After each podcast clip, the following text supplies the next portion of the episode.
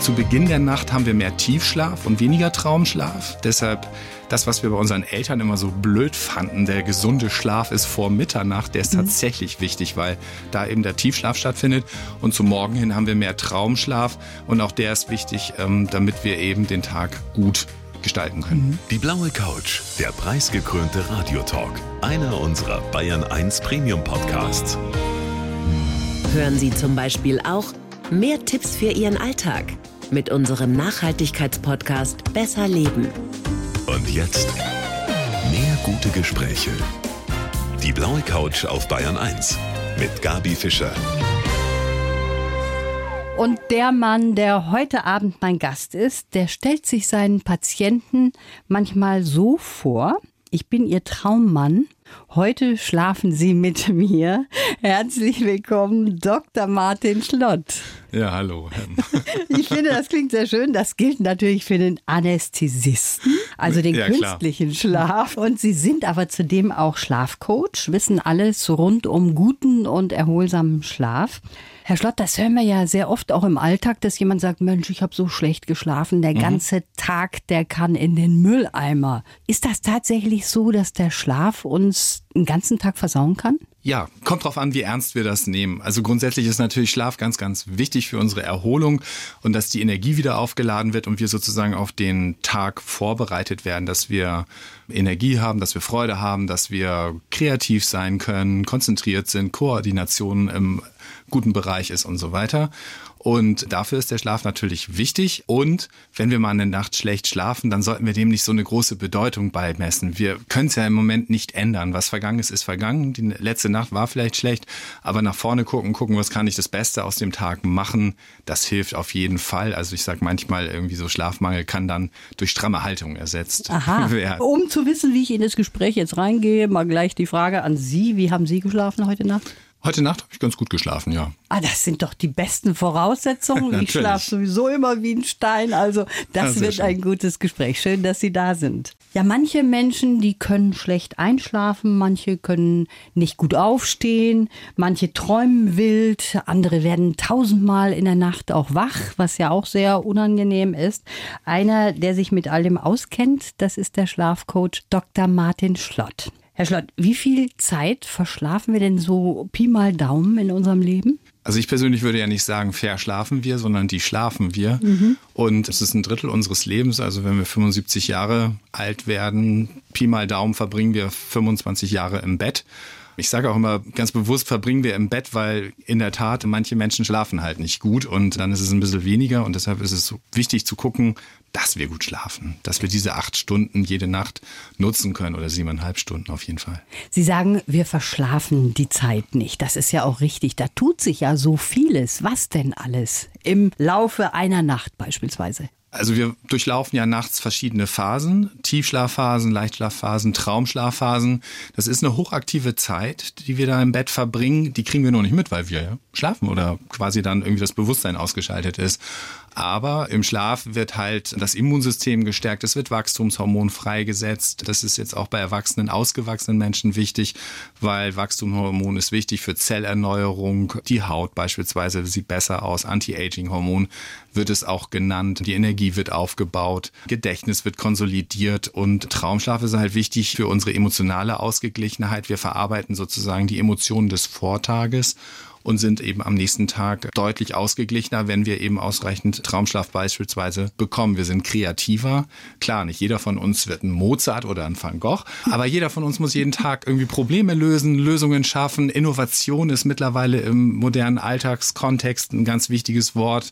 Insofern passiert im Schlaf ganz, ganz viel, was uns irgendwie den Tag einfach schöner, produktiver, leistungsfähiger macht. Und diese Phasen durchleben wir wie oft im Schlaf dann? Also grob vereinfacht, so wie im Fußball, ein Spiel dauert 90 Minuten, so ist es auch im Schlaf. Vereinfacht gesagt, das heißt, die Phasen Leichtschlaf, Tiefschlaf, Traumschlaf haben wir etwa 30 Minuten und dann ein Zyklus sind dann eben ungefähr 90 Minuten und den durchlaufen wir idealerweise fünf bis sechs Mal pro Nacht. Zu Beginn der Nacht haben wir mehr Tiefschlaf und weniger Traumschlaf. Deshalb das, was wir bei unseren Eltern immer so blöd fanden, der gesunde Schlaf ist vor Mitternacht, der ist mhm. tatsächlich wichtig, weil da eben der Tiefschlaf stattfindet. Und zum Morgen hin haben wir mehr Traumschlaf und auch der ist wichtig, damit wir eben den Tag gut gestalten können. Mhm. Jetzt ist das bei mir zum Beispiel so oder auch bei vielen anderen, die sagen, ich habe überhaupt nicht geträumt. Vergessen wir das sofort? Ja, viele Traumerlebnisse oder Episoden, die kommen gar nicht so in unser Bewusstsein, dass wir am nächsten Morgen damit aufwachen und denken so, hey, das war ja cool und da habe ich was Tolles geträumt und da habe ich irgendeinen neuen Ansatz. Ja, das gibt es schon auch und es gibt auch viele Menschen, die wachen nachts irgendwie kurz nach dem Träumen auf, schreiben sich das dann auch mhm. auf, weil es irgendeine Bedeutung für sie vielleicht hat oder sie dann nochmal genauer hinschauen wollen. Aber an viele Träume erinnern wir uns tatsächlich nicht. Ist das eigentlich wichtig, dass man durchschläft? Weil es gibt ja viele Menschen, die sagen, ich werde so und so oft wach, aber ich schlafe dann auch wieder ein. Ja, wir wachen pro Nacht 20 bis 30 Mal leicht auf. Wir kriegen es aber gar nicht richtig mit, sondern tauchen gleich wieder ab quasi. Wir kriegen es halt oft dann mit, wenn ein Reiz da ist. Das heißt, wenn wir zur Toilette müssen oder wenn irgendein Geräusch da ist, was uns irgendwie so komisch vorkommt oder irgendein Licht irgendwie irritiert, dann werden wir wach und dann sollten wir dem aber auch nicht so eine große Bedeutung geben, sondern einfach, okay, ich bin jetzt wach geworden und gleich kann ich weiter schlafen. Mhm. Und dann kommen noch die Menschen dazu, die sagen, ich kann nicht einschlafen. Ich habe absolute Probleme, um einzuschlafen Einschlafen, das ist, glaube ich, ein ganz großes Problem mhm. auch von vielen, weil man sieht überall in den Apotheken wird da alles Mögliche angeboten, auch zum Einschlafen. Das scheint wirklich ein besonderer Punkt zu sein. Ja, ich sage halt oft, so wie wir den Tag verbringen, so wird auch unsere Nacht. Wenn wir den ganzen Tag Vollgas fahren und wir leben nun mal in einer Leistungsgesellschaft, ja, wie soll denn unser Körper abends runterkommen? Ich persönlich stelle mir beispielsweise meinen Wecker auf 21 Uhr damit er mir signalisiert, so jetzt hast du eine Stunde Zeit, um dich auf den Schlaf vorzubereiten. Also Handy aus der Hand zu legen, Licht dimmen, was Ruhiges zu tun, auch gerne noch einen kurzen Spaziergang oder so, eine Meditation, ein Tagebuch führen, vielleicht auch die Dinge, die unsere Seele belasten, mal einfach runterschreiben. Das ist nämlich ein ganz wichtiger Faktor, Hygienefaktor letztendlich auch. Das ist irgendwie fast wie so ein Automatismus. Der Kopf sackt ins Kissen und dann geht plötzlich das Kopfkino an, das Gedankenkarussell. Und dann fangen wir an, eher negative Gedanken zu denken, eher uns über uns selber zu ärgern oder über irgendwas, was am Tag war. Und wenn ich das zum Beispiel vorher mir schon von der Seele quasi schreibe, dann hilft das schon mal auch leichter, sozusagen mich ja loszulassen, in die Entspannung zu gehen, weil gerade so Sicherheit, Geborgenheit ein ganz wichtiger Faktor ist. Und wenn ich die negativen Dinge aufschreibe, dann schreibe ich meistens noch so ein, zwei Dinge auf, die ich am nächsten Tag damit mache. Dann mhm. habe ich es einfach abgeschlossen für den Tag, weil ich kann es ja auch nicht mehr ändern dann. Ne?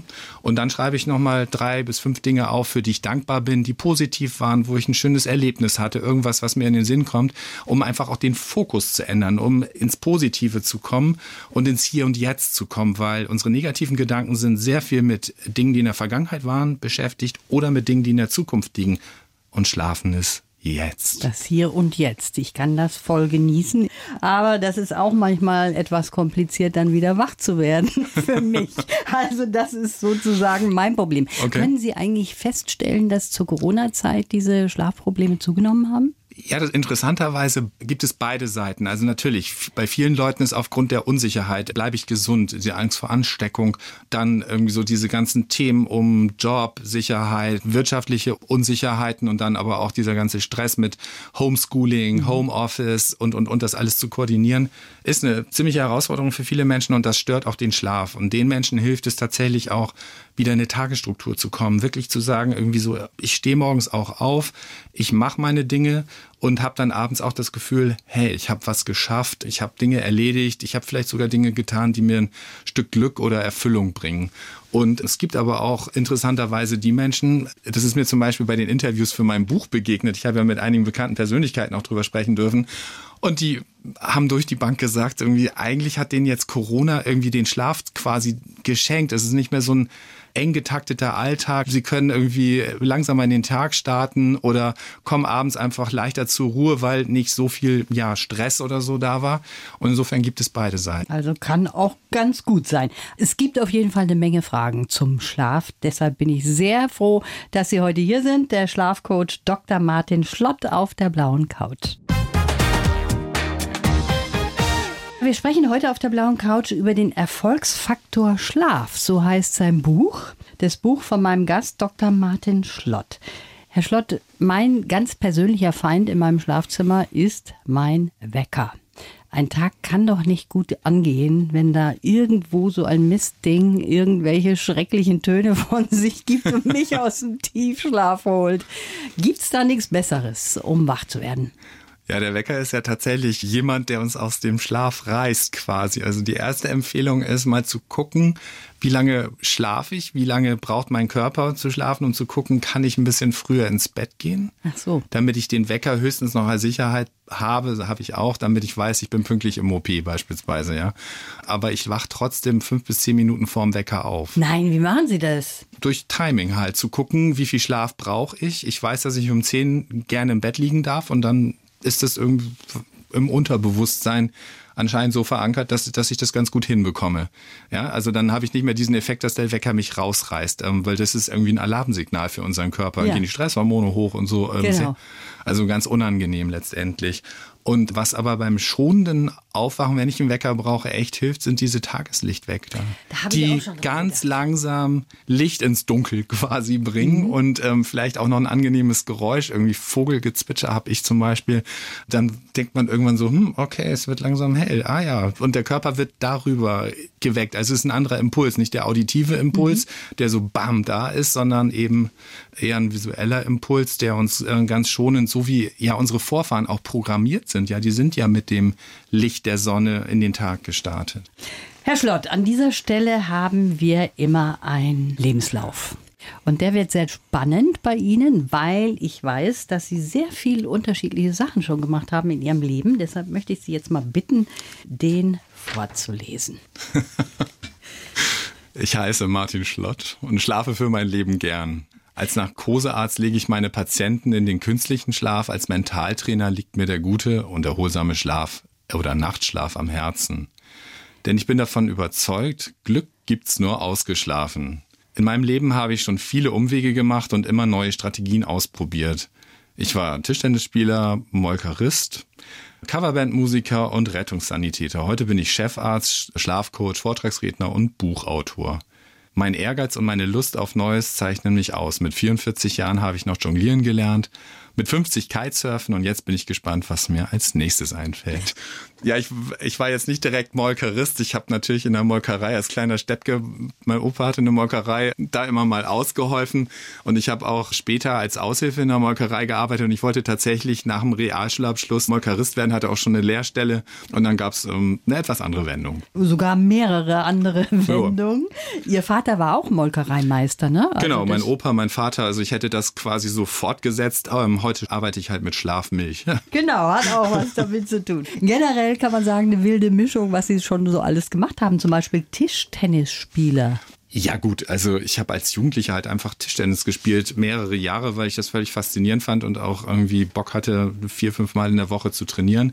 Mein Bruder hat das auch gemacht, der ist ein Jahr jünger als ich und dadurch haben wir dann zu Hause im Keller auch sehr, sehr viel gespielt, plus im Verein. Und dann hat es neben der Liebe zur Medizin zunächst einmal auch die Liebe zur Musik gegeben. Sie haben in einer Coverband gespielt, Hardrock-Band und das war eine Zeit, die war toll für Sie und Sie konnten auch davon leben. Ja, genau. Also das war tatsächlich faszinierend. Also entstanden ist das eigentlich irgendwie, keine Ahnung, aus der Not, wenn man mit 15, 16 merkt, die Mädels sind interessant und die finden einen selber aber nicht so interessant. Und dann merkt man irgendwie in der Bravo, Mensch, die finden irgendwelche Musiker wie Peter Maffay oder Brian Adams toll. Ich war jetzt auch nicht der Größte. Und dann habe ich halt tatsächlich angefangen mit 16 Klavierspielen zu lernen und bin dann halt auch schnell in eine Band eingestiegen und Genau, wir haben, war nicht besonders gut, aber wir haben wir wohl den Zeitgeist mit dem getroffen, was wir da gemacht haben und dadurch haben wir viel geübt und sind dann auch besser geworden und in der Tat konnte ich dann mehrere Jahre mein Studium damit bestreiten. Und mit den Mädels hat es dann auch geklappt? ja, ich bin dann noch ein Stück gewachsen. Und was haben Sie zum Beispiel gecovert? Also welche Songs haben Sie gespielt zum Beispiel? Ach, so quer durch den Garten. Aber damals war so eine Zeit, wo Tote Hosen, die Ärzte sehr, sehr beliebt waren. U2, Simple Minds, Brian Adams, das waren auch Helden für uns, wo wir selber die Musik geliebt haben. Und dann haben wir die halt einfach rausgehört und stundenlang irgendwie am Kassettenrekorder, gab es ja damals noch. Ja. Kennt vielleicht der ein oder andere, der jetzt zuhört noch. Und dann saßen wir halt stundenlang am Kassettenrekorder und haben die Sachen rausgehört, um die dann halt entsprechend ja einigermaßen nachspielen zu können. Und dann ist die Medizin gekommen und das war es dann eigentlich, was sie auch ausgefüllt hat. Genau, das gibt ja immer wieder so Brüche im Leben. Das war dann irgendwann so, dass diese relativ erfolgreiche Band für uns damals dann aufgelöst wurde, beziehungsweise ich bin sogar mehr oder weniger rauskomplimentiert worden. Und das war natürlich irgendwie frustrierend, traurig, hat mich wütend gemacht und ich hatte ja schon zwei, drei Jahre vorher mit dem Medizinstudium begonnen und habe dann interessanterweise genau in dem Augenblick eine super tolle Doktorarbeit angeboten bekommen und dann war das so ein Wink des Schicksals, mhm. dass irgendwie klar war, ey, ich mache jetzt Medizin. Ich war damals Keyboarder, die gab's nicht so viel, das heißt, ich habe auch noch eine Reihe von Angeboten gekriegt von anderen Bands und habe dann gemerkt, nee, das ist jetzt wahrscheinlich einfach ein Zeichen, mach Medizin weiter und das war dann genial, weil die Doktorarbeit ist sehr, sehr gut gelaufen. Ich hatte eine tolle Betreuung, was auch vielleicht nicht immer so ist. Und das hat mir dann die Tür in die USA geöffnet, dass ich dann nach San Francisco, nach San Diego gehen konnte und dort auch Medizin lernen konnte. Ja, war absolut bereichernd und davon zehre ich eigentlich heute noch. Also hat sich das sehr gut alles so ergeben. Herr Schlott, im Lebenslauf haben Sie jetzt eben gesagt, mit 44 haben Sie jonglieren gelernt. Sind Sie jemand, der möglichst viele Türen in sich immer wieder öffnen möchte? Ja, mich, weiß nicht, mich interessieren halt einfach neue Dinge. Und ich hatte ja als kleiner Junge oder als Jugendlicher, wenn ich früher im Fernsehen Zirkus geguckt habe und da hat jemand jongliert, dann habe ich gedacht, das will ich auch können. Und dann habe ich die berühmten drei Tennisbälle genommen und das ein paar Mal probiert und es ging einfach nicht. Die sind runtergefallen. Ich habe die nur aufgehoben und hatte überhaupt gar keine Idee, wie das geht. Und dann habe ich mit 44 war ich auf irgendeiner Veranstaltung und habe ein System kennengelernt, wo man über ganz einfache Einballübungen, Zweiballübungen auf drei Bälle hingeführt wird. Und das habe ich gemacht und konnte das in relativ kurzer Zeit. Und das vermittle ich auch immer noch Menschen, einfach zu zeigen, wie schnell Lernen geht. Mhm. Ja, weil ganz ganz, ganz viele Leute sagen, ich habe kein Ballgefühl oder ich kann das nicht mit Bällen und so. Und denen zu zeigen, hey, guck mal, das Gehirn kann ganz schnell Übungen, die am Anfang ungewohnt sind, stellt sich ganz schnell drauf ein, geht sozusagen neue synaptische Verbindungen ein und zeigt, Lernen ist leicht, wenn es Spaß macht. Wenn da ganz viel Dopamin unterwegs ist, dann nimmt unser Gehirn auch gerne Neues an und es ist oft irgendwie so ein Aha-Effekt, so, boah, das habe ich jetzt hingekriegt. Genau, und ich habe dann halt einfach weitergemacht und habe irgendwie viel so mit Dreiballübungen, Vierbällen und so weiter rum experimentiert. Mhm. Genau. Und das machen Sie so nebenbei mal zum Spaß? Ja, also ich habe irgendwie tatsächlich dann das Ziel gehabt, ich will mit drei Bällen jonglieren lernen, ich will bestimmte Wurfvarianten lernen, weil die einfach toll aussehen und auch das fordert einen ja auch, man kommt auch richtig ins Schwitzen. Und ich wollte bis fünf Bälle kommen. Weil wenn ich manchmal so Jongliertrainings mit irgendwelchen Fußballern oder Eishockeymannschaften oder so gemacht habe, dann sind immer welche dabei. So, guck mal, ich kann auch vier Bälle. Und so, wenn man dann einmal fünf Bälle macht, so viele Leute können dann nicht mit fünf Bällen. Also war das dann immer ganz gut zu zeigen, so, ich bin der, der es euch zeigt. Und jetzt ist es irgendwie so, dass ich das manchmal noch, um in den Fokus zu kommen, ganz gerne mache, weil wenn ich beim Jonglieren an irgendwelche Dinge denke, die mich ärgern oder die mich ablenken, dann fallen die Bälle runter. Ich muss wirklich in den Fokus Fokus kommen und dann bin ich im Hier und Jetzt und alles andere ist ausgeblendet. Das ist ein wunderschöner Zustand. Dann entsteht wieder Flow und dann kann ich mich auch wieder an andere Sachen mhm. dran setzen. Finde ich sehr interessant. Es gibt auf jeden Fall sehr viele Fragen, die Sie stellen in Bezug auf Ihr Fachgebiet, in Bezug auf Schlaf. Und da gibt es auch viele Mythen, über die man immer wieder spricht und sagt, Mensch, das ist gut, das ist schlecht für einen guten Schlaf. Mhm. Mein Gast heute ist Chefarzt der Anästhesie und auch Schlafcoach, Dr. Martin Schlott. Herr Schlott, jetzt lassen Sie uns doch mal so ein bisschen einige Mythen unter die Lupe nehmen. Sie können mir sagen, ob es stimmt oder nicht. Ich konfrontiere Sie jetzt mit einigen Aussagen zum Schlaf. Guten Schlaf kann man lernen? Ja, ganz wichtig ist halt einfach zu sagen, ich will den Schlaf zu meiner Priorität machen. Viele Leute denken einfach, ich kann den ganzen Tag über tun und lassen, was ich will und wundern sich dann, dass sie nicht einschlafen können und denken auch irgendwie so, ja, ich leg mich dann um zehn hin und dann schlafe ich einfach. Und wenn ich den Schlaf zu meiner Priorität mache, dann achte ich bewusst auf viele Dinge, die den Schlaf auch mit meinem Tagesverhalten deutlich unterstützen können. Wer schön sein will, muss schlafen. Es gibt ihn den Schönheitsschlaf. Und ja, Schlaf ist ganz wichtig für unsere Zellerneuerung und so weiter. Und es werden ein paar Hormone auch freigesetzt, die dafür sorgen, dass wir besser aussehen. Und das kennt man ja auch, wenn man Leute sieht und denkt, irgendwie, der hat aber echt nicht gut geschlafen unter Laub. Ja. Also Augenringe, rote Augen oder so. Und insofern, ja, es gibt den Schönheitsschlaf. Man sieht es uns an, wenn wir ausgeschlafen sind.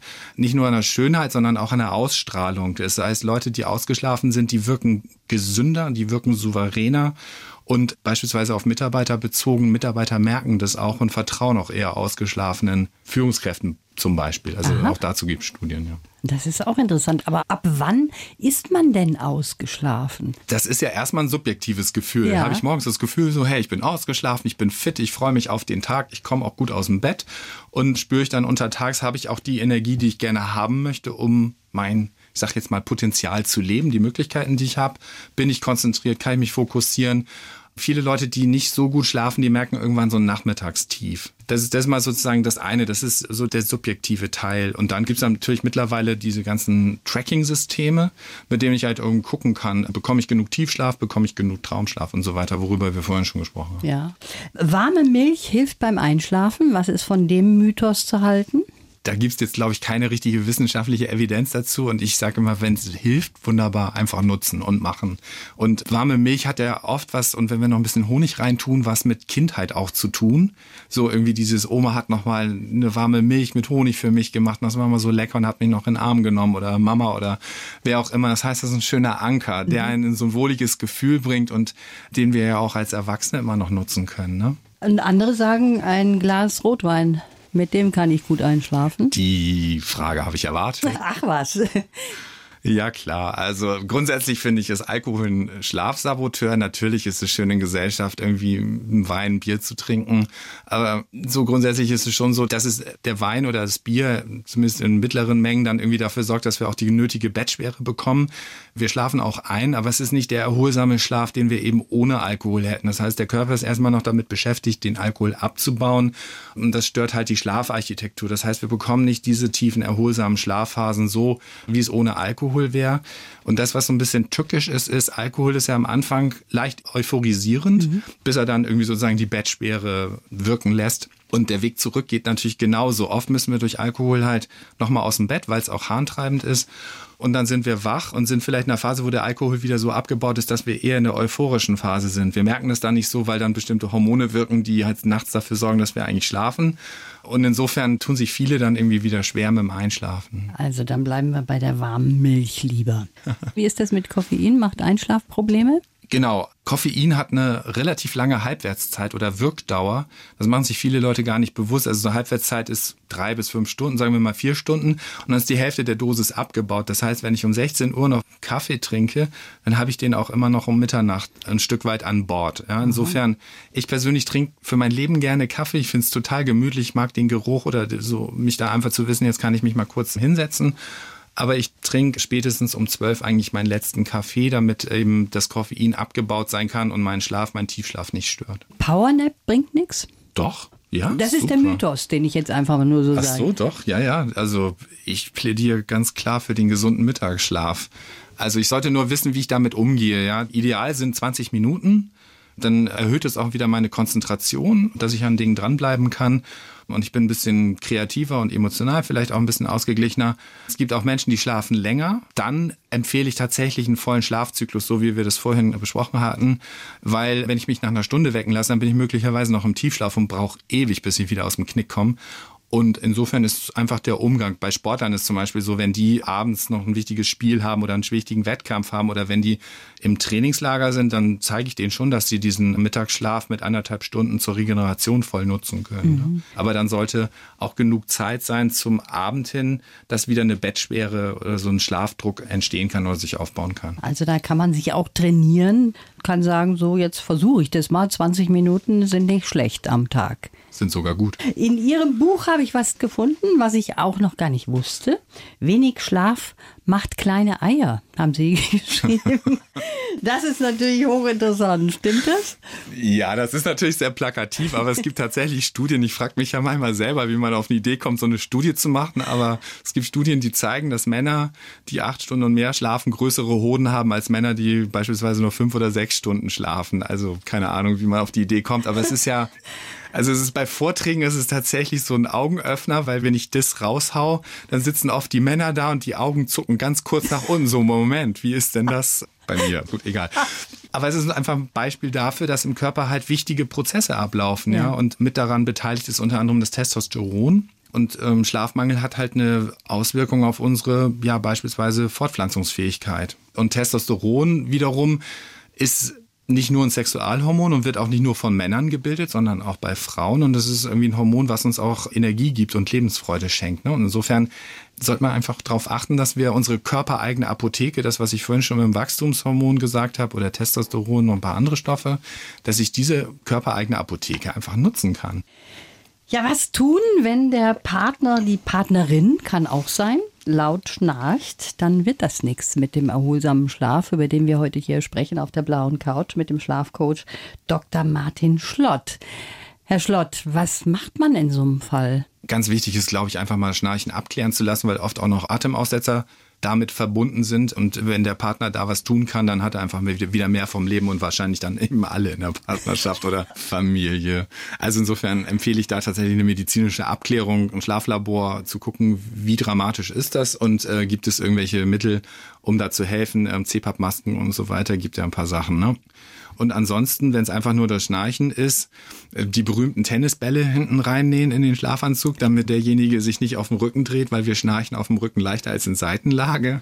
Gibt auch Kissen oder Schlafunterlagen, die einen dann auch wieder so ein bisschen kitzeln, um sozusagen aus dem Schnarchen rauszukommen. Und wenn das alles nicht hilft, ich empfehle auch durchaus äh, getrennte Schlafzimmer, weil wir haben ja sowieso unterschiedliche Gewohnheiten. Der eine geht früher ins Bett, der andere geht später ins Bett.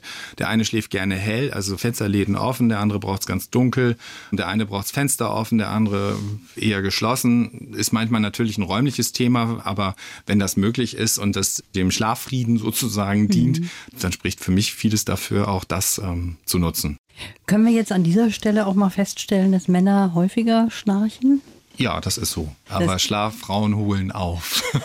Ja? ja, mit zunehmendem Lebensalter. Je älter, desto mehr Schnarch. Ich verstehe. Sie selber, sind Sie ein Schnarcher? also das Gute beim Schnarchen ist, dass wir es selber nicht mitbekommen. Also ich scheine zu schnarchen, wenn ich doch mal irgendwie ein Bier oder zwei Bier getrunken habe. Und was macht Ihre Frau dann? Dann sie wegschicken oder dauernd wecken? Das ist ja auch so ein Psychotherapie. Wenn man dann dauernd angestoßen wird und immer wieder geweckt wird. Dann ja klar, wir sind dann vielleicht Richtung Tiefschlafphase mhm. unterwegs und werden dann wieder rausgeholt. Klar, es ist nervig und das ist ja auch der Grund, warum solche Störungen abgeklärt gehören, damit man eben was tun kann. Gerade Menschen, die diese Schlafapnoe haben, diese Atemaussetzer haben, die die merken ja untertags auch, dass sie leichter mal in so einen Sekundenschlaf oder sowas fallen und nicht so leistungsfähig sind, nicht so konzentriert sind. Und viele, die leben richtig auf, wenn man das behandelt und die dann nachts wirklich wieder richtig gut durchschlafen können. Mhm. Sie haben gerade eben erzählt, Sie haben ein Morgenritual. Sollte jeder sich vielleicht sowas auch überlegen, um gut in den Tag zu kommen? Also ich finde schon, mhm. aber das ist natürlich auch wieder eine subjektive Geschichte. Aber ich mhm. habe einfach ein paar Dinge, die tun mir morgens irre gut und dann weiß ich, ich bin einfach so in, in der Verfassung, in der ich gerne sein möchte. Ja. Ich stehe morgens auf, ich strecke mich und nehme die Arme mal nach oben und den Kopf nach oben, weil das macht schon mal etwas positiveres Gefühl, als wenn wir nur nach unten gucken.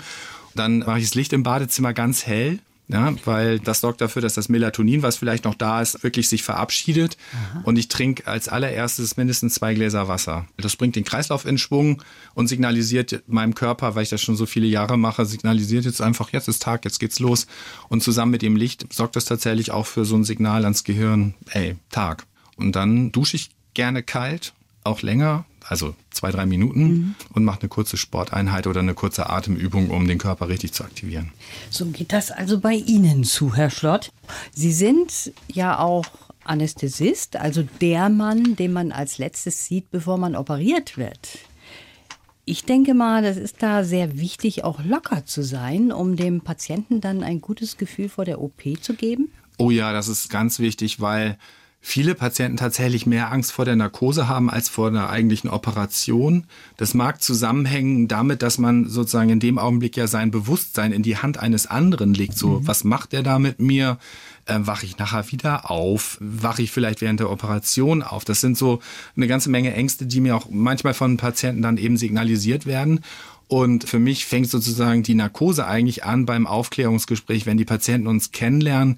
Und es ist mir ganz wichtig, dass die sich wahrgenommen fühlen, dass ich mit denen auf eine Ebene gehe und dann eben tatsächlich auch die, die Fragen beantworte und auch das Gespräch so gestalte mit positiven Suggestionen und so, dass die das Gefühl haben, hey, da bin ich wirklich in guten Händen und die machen das Beste für mich. Mhm. Ich finde auch, das ist ein ganz wichtiger Moment. Das ist der letzte, den man da vor der OP sieht sozusagen. Ja, da, da tun wir auch einiges für unsere Mannschaft, dass also auch unsere Pflegekräfte und eben die Kollegen da eben das auch weitertragen und die Patienten sich da wirklich abgeholt fühlen. Und da kann man eine ganze Menge tun. Wenn wir jetzt nochmal zurückkommen auf den Schlaf, was ja im Moment natürlich auch durch Corona alles ein bisschen durcheinander geraten ist, dass man seinen Arbeitsplatz nicht mehr irgendwo separat hat, sondern dass der auch zu Hause ist. Ne? Das heißt, ich schlafe hier ja, und habe nebenan ja. meinen Computer stehen.